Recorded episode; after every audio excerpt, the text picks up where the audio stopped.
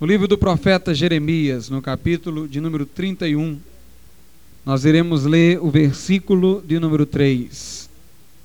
Jeremias 31 e 3.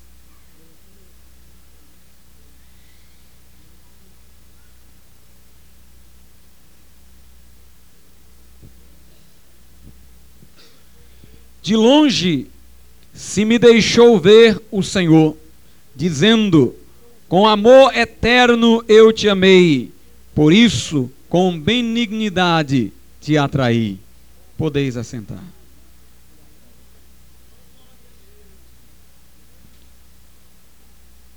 Meus amados irmãos, no princípio, quando Deus criou o homem e o pôs no jardim, este homem era livre, plenamente livre Podia escolher o bem e podia escolher o mal. Não era inclinado ao bem e nem era inclinado ao mal. Sob o ponto de vista moral, ele era neutro, embora todas as condições externas eram favoráveis à obediência e não à desobediência.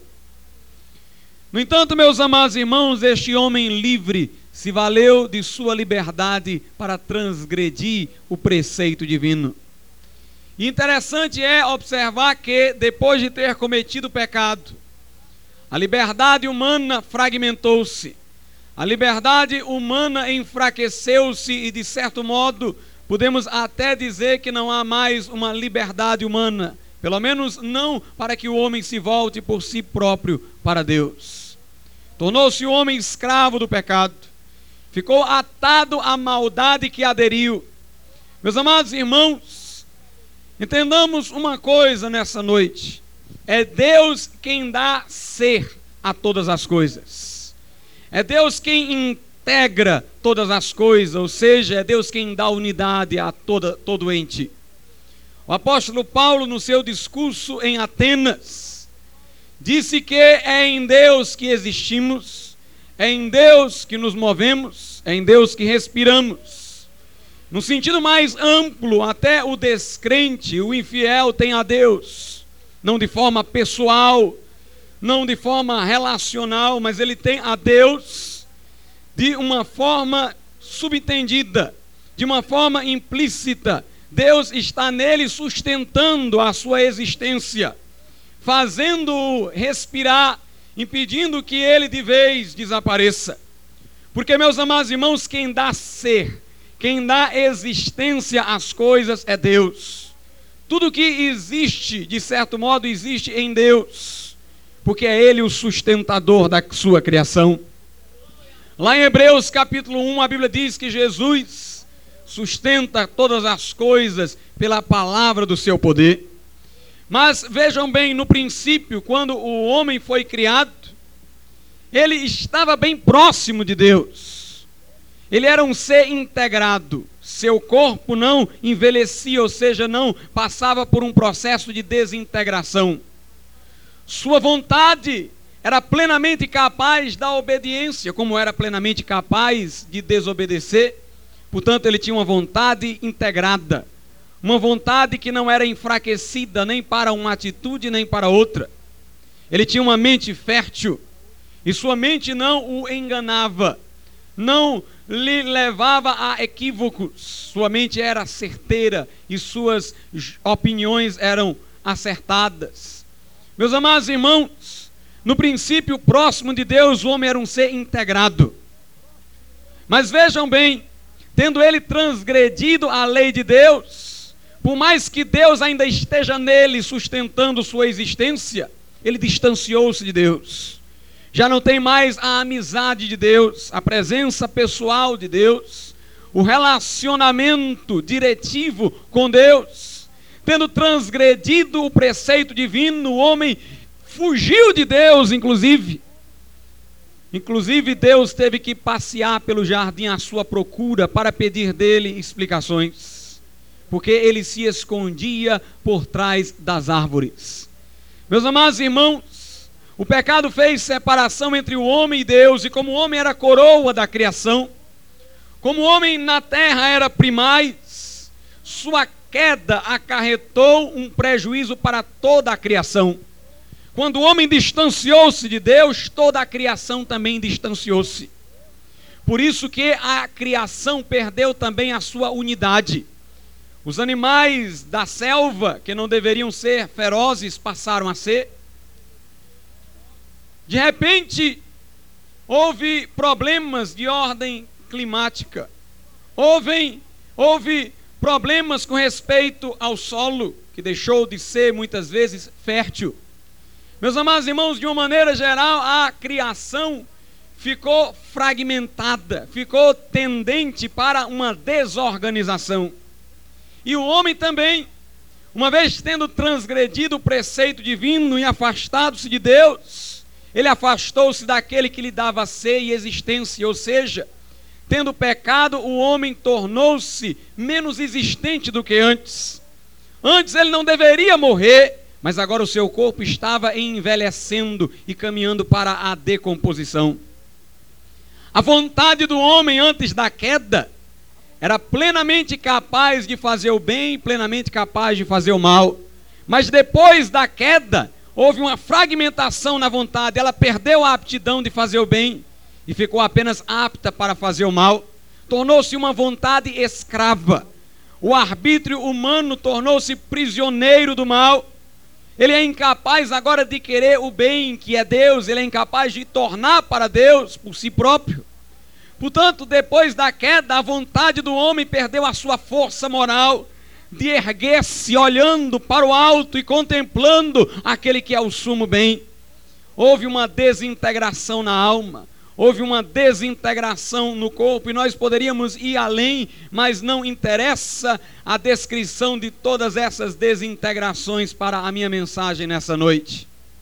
O que quero vos dizer por enquanto é isto: que o homem, meus amados irmãos, foi livre até praticar o mal.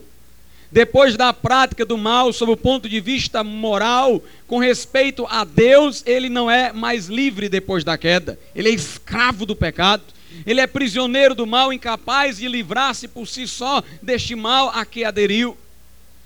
Portanto, nós podemos concluir o seguinte: Deus criou o homem livre para que, mediante sua liberdade, ele optasse pelo bem. Se o homem, meus amados irmãos, tivesse escolhido o bem, sua liberdade teria se perpetuado, porque veja bem, tendo escolhido o bem, sempre ele ainda estaria apto para fazer o mal, embora não tivesse escolhido o mal. Mas escolhendo o mal, ele já não ficaria mais apto para fazer o bem. Os irmãos percebem? Para que o homem continuasse livre, era preciso que ele escolhesse o bem. Escolhendo o bem, ele ainda podia a qualquer instante escolher o mal, embora já tivesse escolhido o bem. Mas escolhendo o mal, ele já não poderia mais escolher o bem. A liberdade é uma coisa boa. Por isso que quando o homem caiu, a perdeu. A liberdade é uma aptidão de fazer o mal, mas ela só é sustentada pela prática do bem. Aquele que é livre pode fazer o bem ou o mal, mas mantém-se assim enquanto escolhe o bem. Porque escolhendo o mal, ele é incapaz de escolher o bem, mas escolhendo o bem, ele ainda é potencialmente apto para o mal. Deus deu ao homem liberdade, meus amados irmãos, não para que ele pecasse, mas para que ele pudesse aderir ao bem e assim continuar livre, e assim continuar com a sua liberdade. Vejam bem, algumas pessoas dizem Deus é injusto. Por que, que ele criou o homem com a aptidão de fazer o mal? Por que, que o homem não tinha diante de si apenas opções boas? Por que, que Deus não colocou diante do homem apenas caminhos bons para que entre estes ele escolhesse? Por duas razões Deus não fez isso. Vejam bem, em primeiro lugar, se só, nós, se só tivéssemos diante de nós opções boas, nós não seríamos seres racionais. Porque, meus amados irmãos, nós nos valemos da razão para fazer escolhas. Ou seja, nós olhamos duas opções e dizemos essa é melhor do que aquela. A gente pensa, a gente faz juízos mentais para poder discernir o que é melhor do que outra coisa. E assim, meus amados irmãos, só haveria sentido em falar em liberdade e racionalidade se houvesse o mal. Se todas as opções fossem boas, como é que o homem ia pensar sobre qual dentre elas era melhor para escolher uma delas. Lhe faltaria a racionalidade. Vejam bem, o animal irracional ele tem múltiplas opções.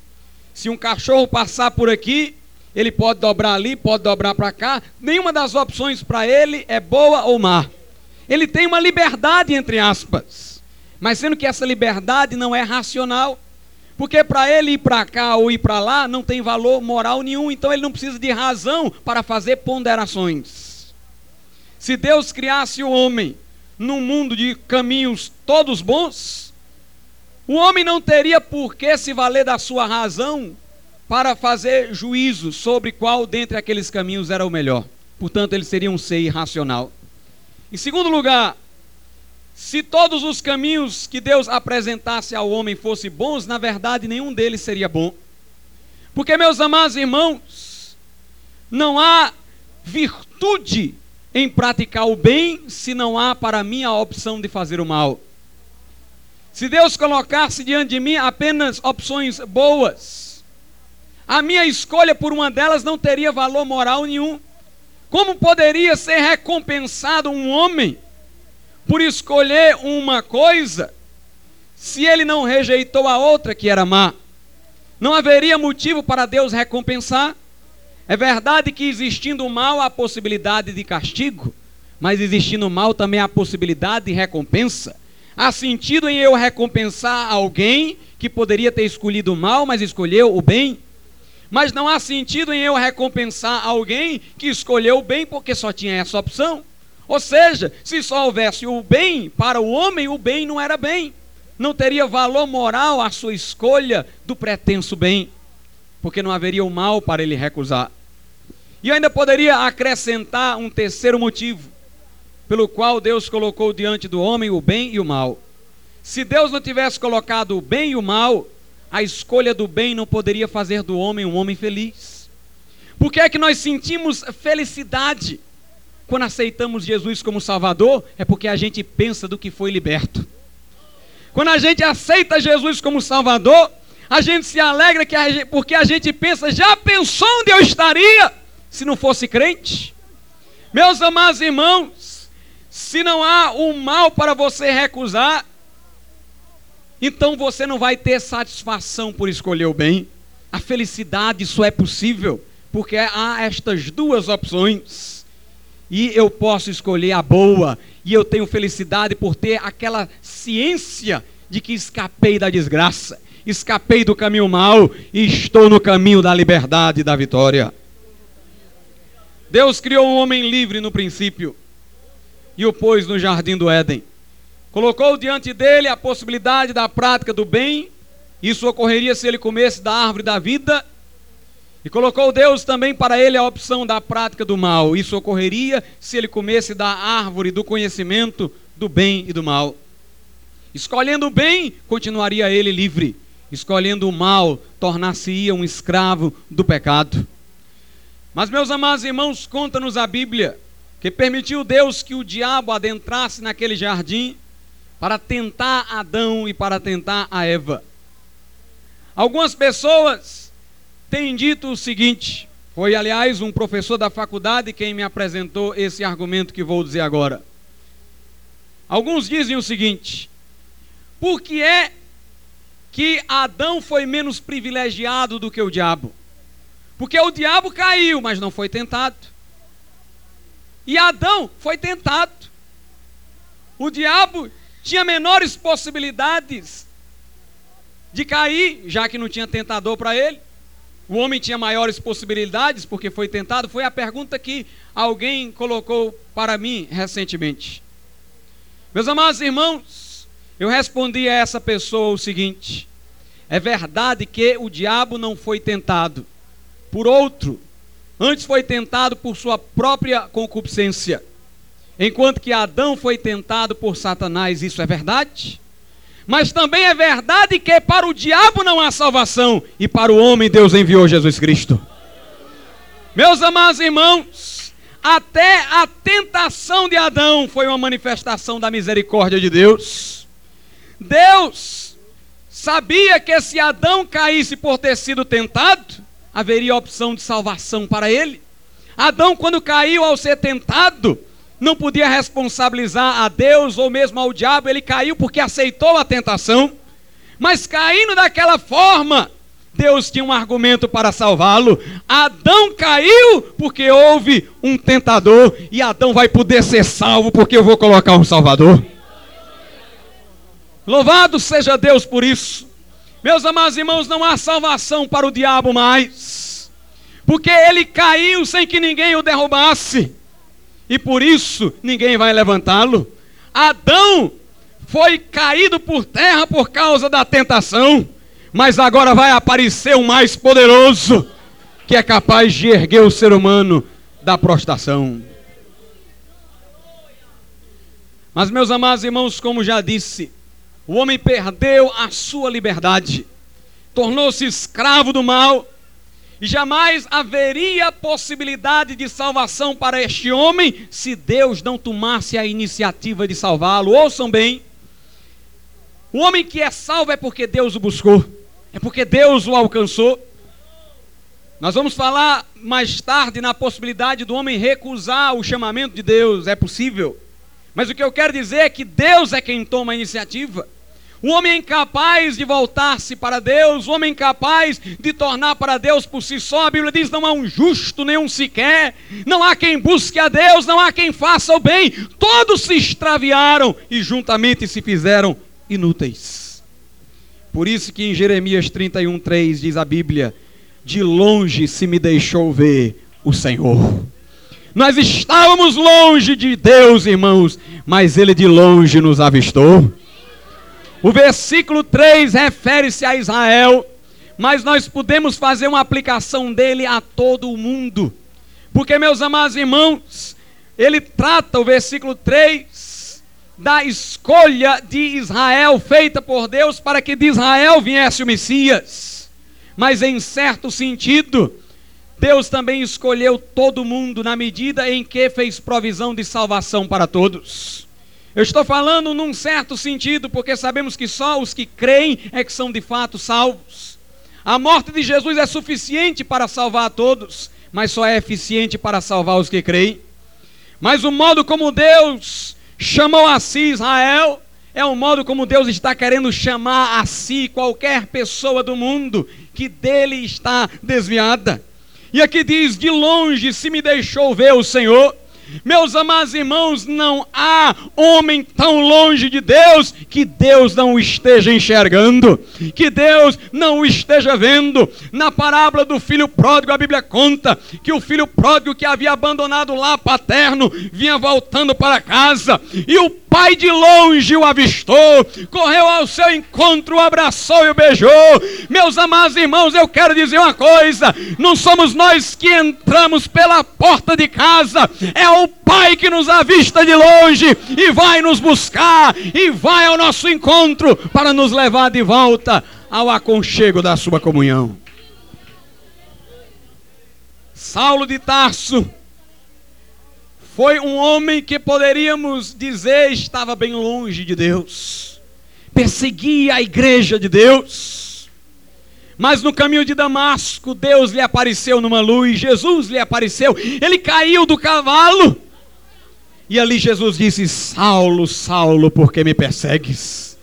Saulo, naquele momento, rendeu-se a Deus e foi salvo. Mas note, Jesus sabia até o nome dele. Meus irmãos, Jesus sabe o nome. Jesus conhece cada pessoa, cada coração, por mais longe que esteja a pessoa, os seus olhos, como chama de fogo, estão avistando. Não importa o poço em que você se encontra, não importa a cadeia que te amarra, não importa a escuridão onde tu se esconde, não importa a caverna onde tu estás oculto, aquele que é o Todo-Poderoso te vê, e o seu olhar é de misericórdia, o seu olhar é de misericórdia.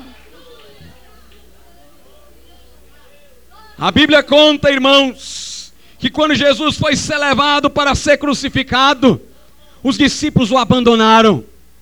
Mas Pedro seguia Jesus de longe. Pedro estava longe, irmãos. A distância entre Jesus sendo levado pelos soldados e Pedro acompanhando Jesus era uma boa distância.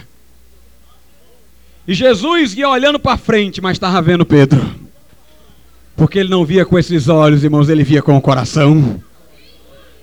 Quando Natanael lhe foi apresentado, ele disse: Eu já te vi debaixo lá da árvore. Aleluia! O homem disse: Como é que tu me viu? Ele disse: Eu te vi quando tu estavas lá. E ali estava Pedro seguindo Jesus de longe, pensava que Jesus não estava vendo ele, mas Jesus estava vendo Pedro, irmãos, sem que olhasse para ele.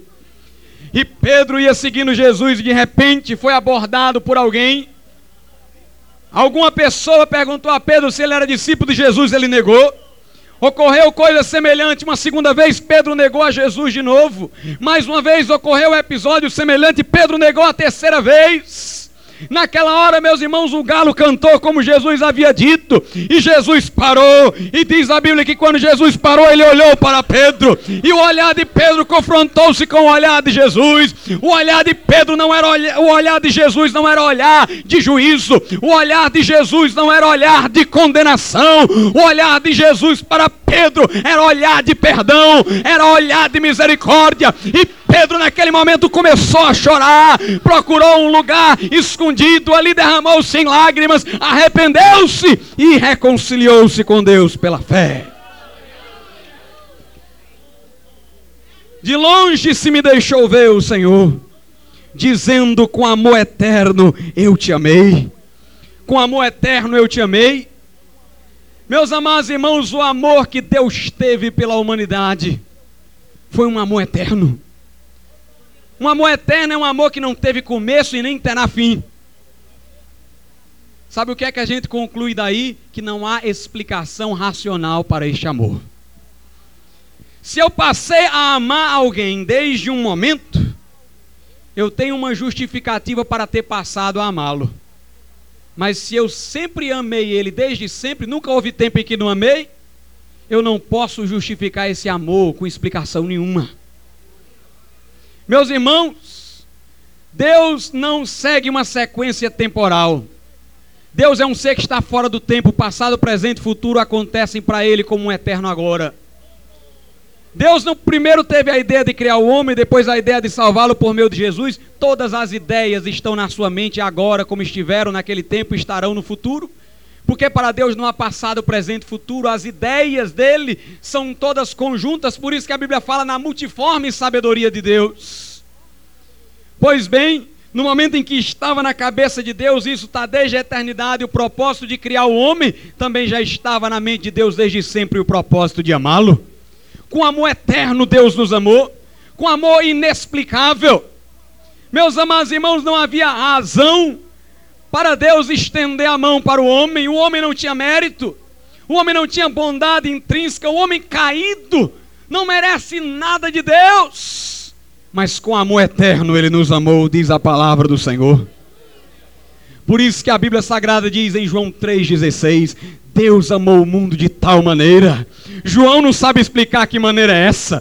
João diz: Eu não sei descrever esse amor. Eu vou só dizer de que, de que maneira ele é. Deus amou o mundo de tal maneira que deu seu Filho unigênito para que todo aquele que nele crê não pereça, mas tenha a vida eterna. O apóstolo Paulo falou do amor de Deus que excede todo entendimento. Irmãos, eu não sei como diz o hino do cantor cristão, porque Deus nos amou. Eu não sei por que é que ele quis nos contemplar, mas com amor eterno ele está dizendo: Eu te amei.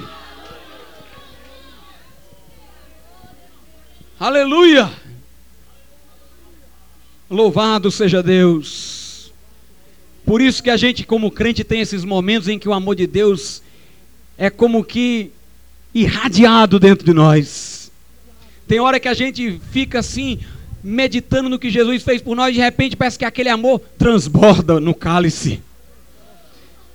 Às vezes eu venho dirigindo meu carro, irmãos, dá vontade de eu pular, dá vontade de eu fazer não sei nem o que, sair correndo dentro do carro. Porque a gente começa a meditar no amor de Deus e se enche. Aleluia! Sabe por que, que Deus nos dá essa experiência, irmãos? É porque já que Ele não pode explicar o seu amor, Ele nos faz sentir o seu amor.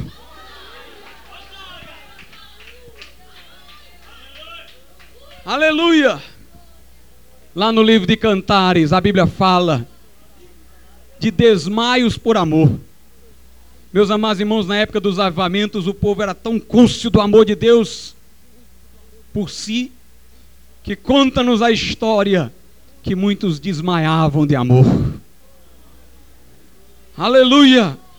Com amor eterno te amei. Por isso, com benignidade te atraí. Notemos. Ninguém pode ser convertido se Deus não o atrair. A vontade do homem é para baixo. Mas Deus coloca sobre essa vontade do homem que é para baixo uma atração para cima. Enquanto a pessoa está ouvindo a palavra, o Espírito Santo naquele momento dá à pessoa aquilo que lhe falta à vontade, a fim de que ela aceite Jesus como Salvador.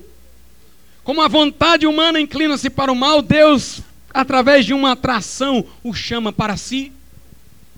Deus o chama para si, para Jesus Cristo, por meio do qual nós nos reconciliamos com Deus Pai. Mas esta graça é resistível, irmãos. O homem pode resisti-la, ao contrário do que muitos dizem. Lá em Hebreus diz: Hoje, se ouvires a voz do Senhor, não endureçais os vossos corações. Em Hebreus 10 fala-se da possibilidade do homem ultrajar o Espírito da graça que o está convidando a Cristo. Estevão, no seu discurso aos fariseus, disse: Vocês sempre resistem ao Espírito Santo de Deus. O homem, portanto, pode resistir a essa atração que Deus exerce sobre ele enquanto ele ouve a palavra do Evangelho. Mas eu quero dizer uma coisa: se o homem deixar se atrair por Cristo, se o homem ceder a esta atração e aceitar Jesus Cristo como seu Salvador pessoal, ele se reconcilia com Deus e Deus vem ao seu encontro. Jesus disse: Quando eu for levantado da terra, a todos atrairei a mim. O que era que Jesus queria dizer com ser levantado da terra? Ele queria dizer ser levantado na cruz. Porque naquele tempo deitavam a cruz no chão e pregavam a pessoa nela e depois a levantavam. Jesus diz: Quando eu for levantado na cruz, a todos atrairei. Note a todos. Essa atração, irmãos, ela é exercida sobre todos, embora só sejam salvos aqueles que aceitam essa atração e entregam seu coração a Jesus Cristo. Mas alguém pode perguntar, pastor, por que, é que ele disse que a atração viria sobre nós quando ele fosse levantado da terra? Prestem atenção, irmãos. Para o homem vir a Cristo, ele tem que se arrepender. Se arrepender é tomar uma posição de recusa ao pecado, é morrer para o pecado e aceitar o que Jesus fez, ou seja, e viver para Deus em Cristo Jesus. Arrependimento, portanto, é você negar o mal que vinha praticando e acatar a graça salvadora que se nos oferece em Cristo Jesus. Mas vejam bem, o homem é mau por natureza dele. O arrependimento é a recusa do mal. Como poderia o homem mau recusar o mal? O arrependimento é um ato de um homem bom. E o homem é por natureza mau. Como é que ele vai se arrepender? Como é que ele vai querer deixar o mal, negar o mal? Se ele é mau, como é que ele vai tomar atitude de alguém que é bom se ele é mau? Alguém diz: Deus pode dar ao homem condições de fazer isso, mas como é que Deus vai dar ao homem o arrependimento? Como é que Deus vai colocar no homem o desejo de recusar o mal, de deixar o mal que vinha praticando, se Deus nunca se arrependeu de nada? Como é que Deus vai dar ao homem o arrependimento, se o homem ou melhor, se Deus nunca arrependeu, se nunca tinha do que se arrepender, esse sentimento de negar o mal e acolher o bem, nunca houve em Deus, porque Deus nunca conheceu o mal. Meus amados irmãos, foi por isso que Jesus veio à terra. Jesus era homem. Jesus era homem. Alguém diz, mas Jesus não pecou para ter que recusar o mal? É verdade. Mas lá na cruz do Calvário, ele tomou sobre si os nossos pecados. E quando ele decidiu morrer, ele estava decidindo aniquilar aqueles pecados. Ele estava decidindo destruir aqueles pecados nossos que estavam sobre ele. Meus amados irmãos, na cruz do Calvário, Jesus morreu para os nossos pecados, que a Ele foram imputados, e ao terceiro dia ressuscitou. Pois bem, é da cruz de Cristo que vem o poder de recusar o mal e aderir ao bem. É da cruz de nosso Senhor Jesus Cristo, irmãos, que vem o arrependimento. Deus tira da cruz de Jesus a força para que nos arrependamos. É participando do sentimento de Jesus na cruz que nós podemos dizer não ao mal e sim ao bem. Deus coloca dentro de nós o que estava dentro do coração de Cristo na hora em que ele estava na cruz. Na hora em que estava na cruz, Jesus queria morrer para se livrar dos nossos pecados. Meus amados irmãos, mas ele queria ressuscitar o terceiro dia para estar com Deus. Pois esse sentimento de Jesus, sentimento dele como homem, Deus agora quer empurrar dentro de nós. E se você aceitar, se você deixar se atrair pela cruz de Cristo, o que vai acontecer é que você, com o sentimento de Jesus no coração, vai ter forças para dizer não ao pecado. Você vai morrer para o mundo, vai morrer para o diabo, vai morrer para a carne, vai morrer para a transgressão e vai encontrar forças para dar um giro de 180 graus. Você vai voltar-se para Deus em Cristo Jesus. Os seus pecados serão apagados, as correntes serão quebradas e verdadeiramente serás livre. Aleluia. Quando eu for levantado da terra, a todos atrairei a mim, disse Jesus. Com amor eterno eu te amei, por isso com benignidade te atraí. Que coisa maravilhosa, irmãos. O homem deve vir a Cristo arrependido. Jesus morreu na cruz para destruir a nossa culpa e pagar o nosso pecado. Se aceitarmos o Cristo que morreu e agora está vivo em nossos corações, confiando na morte vicária dele, naquele mesmo instante, nós seremos perdoados e salvos. Precisamos ter fé no que ele fez e invocá-lo para o nosso coração. Mas nós não podemos ter esta fé sem que primeiro nos arrependamos. Arrependimento é o alicerce da fé, é a base sobre a qual a fé é erigida. Ninguém vai procurar um remédio se não estiver desejoso de livrar-se da doença. Ninguém vai voltar-se para Jesus em fé, desejando reconciliar-se com Deus, sem que primeiro abomine o pecado e sinta o quanto ele tem sido prejudicial. Por isso, no versículo 9, a Bíblia diz como é que os homens virão quando forem atraídos por Deus: virão com choro, com súplicas, os levarei. Note, Deus diz: eles vão vir com choro. Quando eu atrair, eles vão chegar chorando. Com súplica eu os levarei não é necessariamente o choro de lágrima, mas haverá um choro interno, haverá uma tristeza em você no que diz respeito aos seus pecados, porque essa tristeza é segundo Deus e produz arrependimento. Virão com choro e com súplica os levarei, guiá-los-ei aos ribeiros de águas por caminho reto em que não, há, não, não tropeçarão, porque sou pai para Israel e Efraim é meu primogênito. Quando Deus chama, irmãos, o homem vem com choro. Quando Deus chama, o homem vem com súplica. Quando Deus chama, ele vai guiando ao homem para ribeiros de águas, e lá a sede do homem é saciada. O caminho pelo qual Deus nos chama é um caminho onde não há tropeço, é um caminho onde nós não cairemos. Muita gente pensa: se eu for até Jesus, será que ele não vai me rejeitar de maneira nenhuma? Ele disse: o que vier a mim de maneira nenhuma lançarei fora. Alguém diz: será que ele não vai me derrubar no caminho? Ele disse: não, eu estarei andarei por um caminho em que não tropeçarão. Meus amados irmãos, é hora do homem ir a Jesus, e em lágrimas, e em choro, e suplicando por misericórdia. Louvado seja Deus. Dois homens entraram no templo, Jesus contou. Um fariseu e um publicano. O fariseu orava a Deus e dizia: Senhor, dou-te graça, porque não sou como esse publicano. Eu dou o dízimo, eu jejuo, ou, em outras palavras, eu sou um homem religioso. Diz a Bíblia que esse fariseu não saiu daquele templo justificado. Mas o publicano batia no peito e dizia: Tem misericórdia de mim, que sou pecador. E a Bíblia diz que este homem saiu justificado. Meus amados irmãos, na casa de um fariseu chamado Simeão, diz a Bíblia que aquele fariseu ficou espantado quando viu uma mulher que era outrora prostituta nos pés de Jesus em lágrimas. Aquele fariseu nunca tinha visto aquilo, não sabia o que era aquilo. Disse: O que é isso, Jesus? Essa mulher aí. Jesus disse: Foi porque eu disse para ela: Perdoado de são os teus pecados. E a quem muito é perdoado, muito ama. A mulher se agarrava nos pés de Jesus, chorava, na certa beijava os pés de Jesus, porque estava alegre, porque tinha encontrado perdão. Meus amados irmãos, os fariseus desse mundo, na sua religiosidade fria e estéril, nunca conheceram o que era arrependimento. Mas eu quero dizer alguma coisa nessa noite: se alguém vier a Jesus de verdade, vai ter que vir contrito, vai ter que vir humilhado, vai ter que vir, meus amados irmãos, numa atitude de compunção, e quando chegar diante de Deus contrito, Deus o perdoará em Cristo Jesus. E aqui diz que Deus vai nos guiar a ribeiros de águas, vai saciar a nossa sede. Mas veja o que diz o versículo 11: Porque o Senhor redimiu a Jacó e o livrou da mão do que era mais forte do que ele.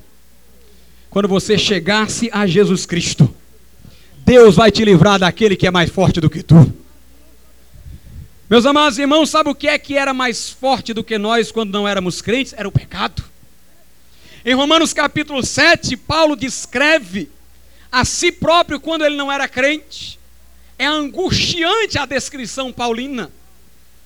Paulo diz lá: Eu não faço o bem que quero, mas o mal que não quero. De modo que no meu entendimento eu sei o que é o bem, desejo fazer o bem, mas a lei do pecado me arrasta para o mal. Romanos 7, irmãos, é a descrição terrível de um homem que quer fazer o bem e não tem forças para fazê-lo. Paulo disse: Quero fazer o bem, mas faço o mal o que não quero. Existe uma lei do pecado dentro de mim, diz ele, que me arrasta para o mal. Meus irmãos, antes de sermos crentes, nós somos afligidos pelo pecado que é mais forte do que nós. O bêbado no meio da rua tem seus momentos de crise em que chora e lamenta o seu estado degradante. Lamenta os filhos que não estão sendo por ele cuidados. Lamenta pela esposa que está apanhando dele devido à sua embriaguez. A prostituta tem os seus momentos de tristeza onde ela sente a sua inutilidade, a sua pouca ajuda para a sociedade, o mentiroso, em determinados momentos, sente a sua consciência dolorida por ter sido tão desonesto, mas não conseguem parar, não conseguem deixar. O máximo que um pecador sem Cristo pode fazer é deixar um pecado para se escorar em outro. São escravos, prisioneiros é como Paulo diz em Romanos 7 que quer fazer o bem, mas faz o mal. Era assim Paulo antes de converter-se. Era assim Paulo quando era um mero religioso. E ele dá um grito no final de Romanos 7, lembrando da época em que era atado. Ele diz: Quem me livrará do corpo desta morte? E aí ele diz: Graças a Deus por Cristo Jesus. E em Romanos, no capítulo 8, ele diz: A lei do Espírito e vida em Cristo Jesus me livrou dessa lei do pecado e da morte. Jesus disse: E conhecereis a verdade, a verdade vos libertará. Se o Filho vos libertar, verdadeiramente sereis livres. Meus amados irmãos, em Romanos 6, Paulo diz: Tendo sido escravos do pecado, fostes libertos e feitos escravos da justiça. Nós agora somos livres no Senhor Jesus. A cadeia foi derrotada. Meus irmãos, a atadura foi rompida e agora somos livres no Senhor para andar no caminho do bem e para andar na santidade que Deus estabelece na Sua palavra. Os macumbeiros costumam dizer: não vou ser crente, porque toda vida que eu vou à igreja dos crentes, aí o espírito com quem eu pactuei começa a me prejudicar. Ele fica amedrontado com o diabo porque já está tão dominado pelos pactos que estabeleceu que o diabo rege a vida dele. E ele tem medo de sair fora da macumba, tem medo de ir a uma igreja evangélica, porque tem medo que o diabo possa fazer com ele. Mas, meus amados irmãos, eu estou aqui para dizer que existe um mais forte do que esse. Jesus disse: um valente segura os seus bens, mas só até a hora em que vai chegar um mais valente ainda. E este mais valente amarra o primeiro valente e toma-lhe os bens. Meus amados irmãos, poderoso é Jesus para amarrar o diabo e livrar aqueles que estão por ele escravizados. Jesus é o mais valente. Ele disse: Eis aqui quem é maior do que Salomão, eis aqui quem é maior do que Jonas. Meus amados irmãos, Jesus é maior, Jesus é maior do que o pecado, é maior do que o diabo, é maior do que a carne, é maior do que o mundo. Mas a promessa que temos é de uma vida abundante. Versículos 12 a 14. Hão de vir e exultar na altura de Sião. O crente vive nas alturas, radiantes de alegria, por causa dos bens do Senhor, do cereal, do vinho, do azeite, dos cordeiros e dos bezerros. A sua alma será como um jardim regado. Meus amados irmãos, a alma do crente é um jardim florido nossa alma não é um deserto árido, é um jardim florido. E nunca mais desfalecerão. Crente não perde a salvação, quem é crente é crente até o fim.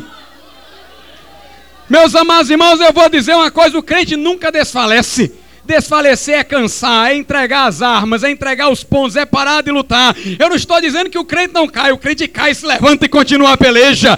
O crente às vezes, meus amados irmãos, escorrega. O crente às vezes é prejudicado por um ataque do inimigo para o qual ele não vigiou. Mas o crente se levanta, ele não salta a espada, ele não salta a armadura. Não desfalecerão, não desfalecerão. Eu não quero dizer nessa noite que sou impecável, mas eu quero dizer uma coisa: se cair, não ficarei prostrado, porque o Senhor me segura pela mão, o Senhor me segura pela mão. Sete vezes cai o justo, sete vezes o Senhor levantará. Meus amados irmãos, já atravessamos o mar vermelho, o mar se abriu para que passássemos, mas o mar agora está fechado. O crente não volta mais para o Egito. Já entramos na arca de Noé, já entramos na arca da salvação, e Deus lacrou a porta por fora. Quem é crente é crente hoje vai ser crente amanhã e vai ser crente por toda a eternidade no céu. Verdadeiramente sereis livres, verdadeiramente sereis livres. Aleluia.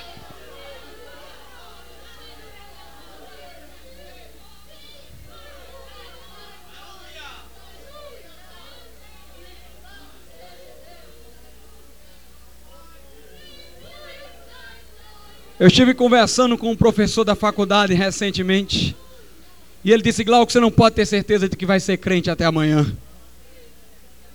Eu digo: Posso. Ele disse: Mas como é que você pode saber do futuro? Eu disse: Deus já sabe, já me disse o que vai acontecer. Porque na Sua palavra Ele disse que vai sustentar o crente até o fim. Ele disse: Você não tem certeza? Eu disse: Eu posso até não ter certeza direta. Deus tem e eu tenho certeza porque Ele tem.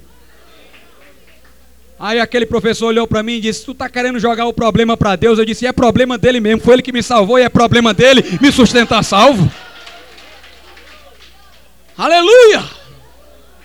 Ele disse: Se você cair, eu disse: Deus me levanta. Ele disse: Se cair de novo, eu digo: Eu vou me arrastando por terra, mas eu vou entrar no céu. Aleluia! Não desfalecerão não desfalecerão. Os que confiam no Senhor são como os montes de Sião que não se abalam, que não se abalam, subirão como águias, subirão para as alturas, correrão sem se cansar, sem fatigar, onde andar. Meus amados irmãos, fiel é aquele que chama, o qual também o fará. Aleluia. Alguém diz, pastor, você está se alegrando demais, está exagerando demais. É porque você ainda não ouviu eu ler o versículo 13 que agora. Então a virgem se alegrará na dança e também os jovens e os velhos. Tornarei o seu pranto em júbilo e os consolarei. Transformarei em regozijo a sua tristeza. Saciarei de gordura a alma dos sacerdotes e o meu povo se fartará com a minha bondade, diz o Senhor. Irmãos, nós somos um povo farto. Nós somos um povo farto. Então a virgem se alegrará na dança. Os jovens e os velhos também. Ele converteu as nossas cinzas em vestes de júbilo, converteu a nossa tristeza em alegria. Louvado seja Deus.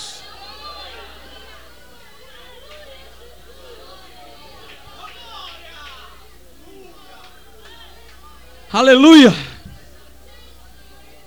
Eu fico me lembrando agora da história do irmão que na hora do culto dava um glória a Deus bem alto quando o pastor falava de Jesus.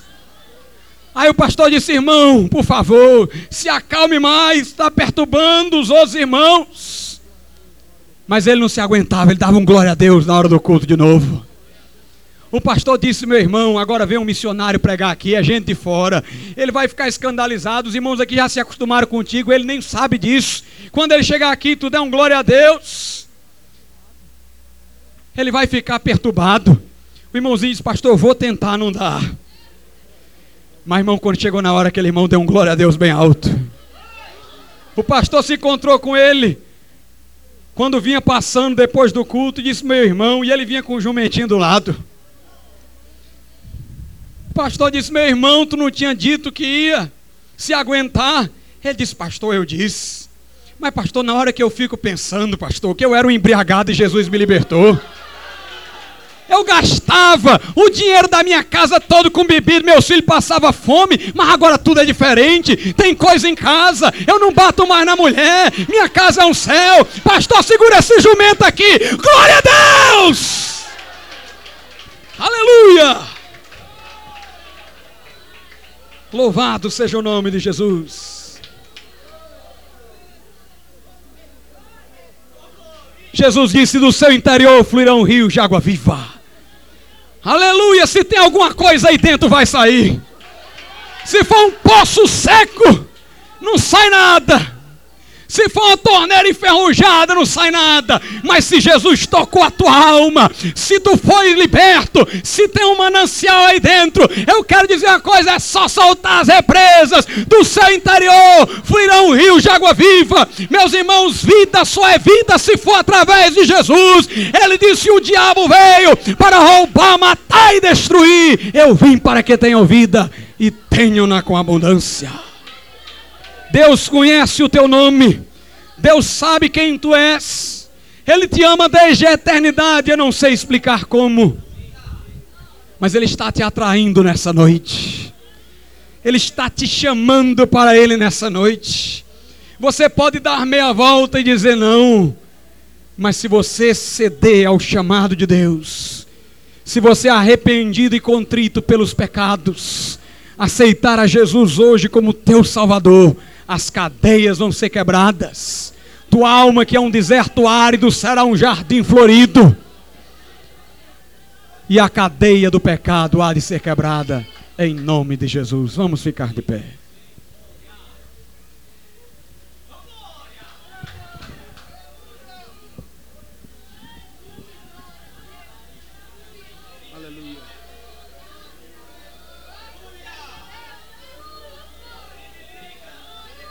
Aleluia! Louvado seja o nome de Jesus nessa noite.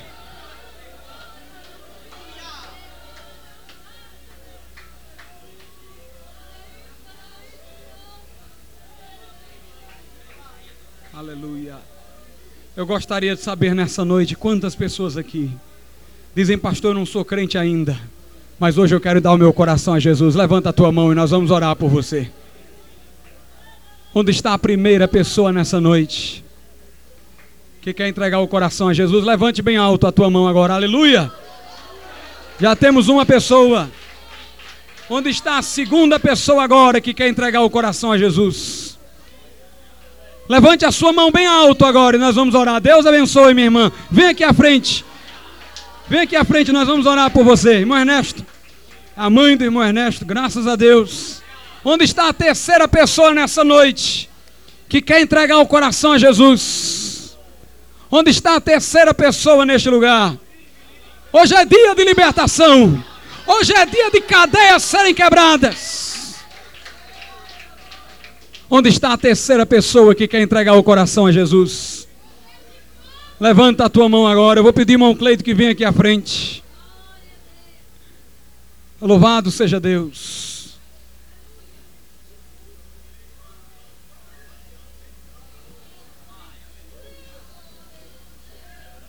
Deus está batendo a porta.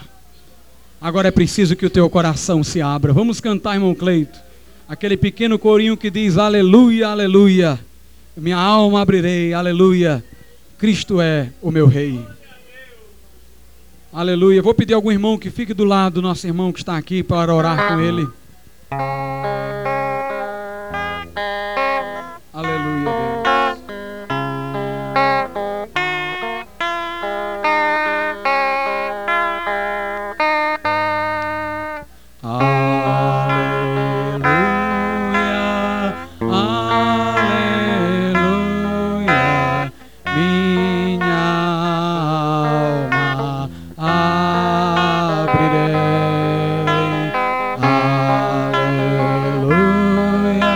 Abra o seu coração hoje à noite. Abra o seu coração hoje à noite. Mais uma vez, aleluia. Você que não aceitou Jesus, levante a sua mão agora. Onde você estiver, dê um sinal com a sua mão. Nós vamos incluir você nesta oração agora. Não perca essa oportunidade, não recuse a oferta da graça de Deus. Não recuse a oferta da graça de Deus nessa noite. Se houver uma terceira pessoa neste lugar que ainda não é crente, levante a sua mão e nós vamos orar pela tua vida. Aleluia, Deus. Deus eterno. Venha você também entregar o seu coração a Jesus. Se houver alguém que está desviado aqui, quer se reconciliar com Deus, Deus está te chamando hoje. Levante a tua mão também. Se houver alguma pessoa que está desviada dos caminhos do Senhor, mas você quer se reconciliar com Deus, Deus te trouxe aqui para te alcançar. Não resista à graça de Deus. Dê um sinal com a sua mão.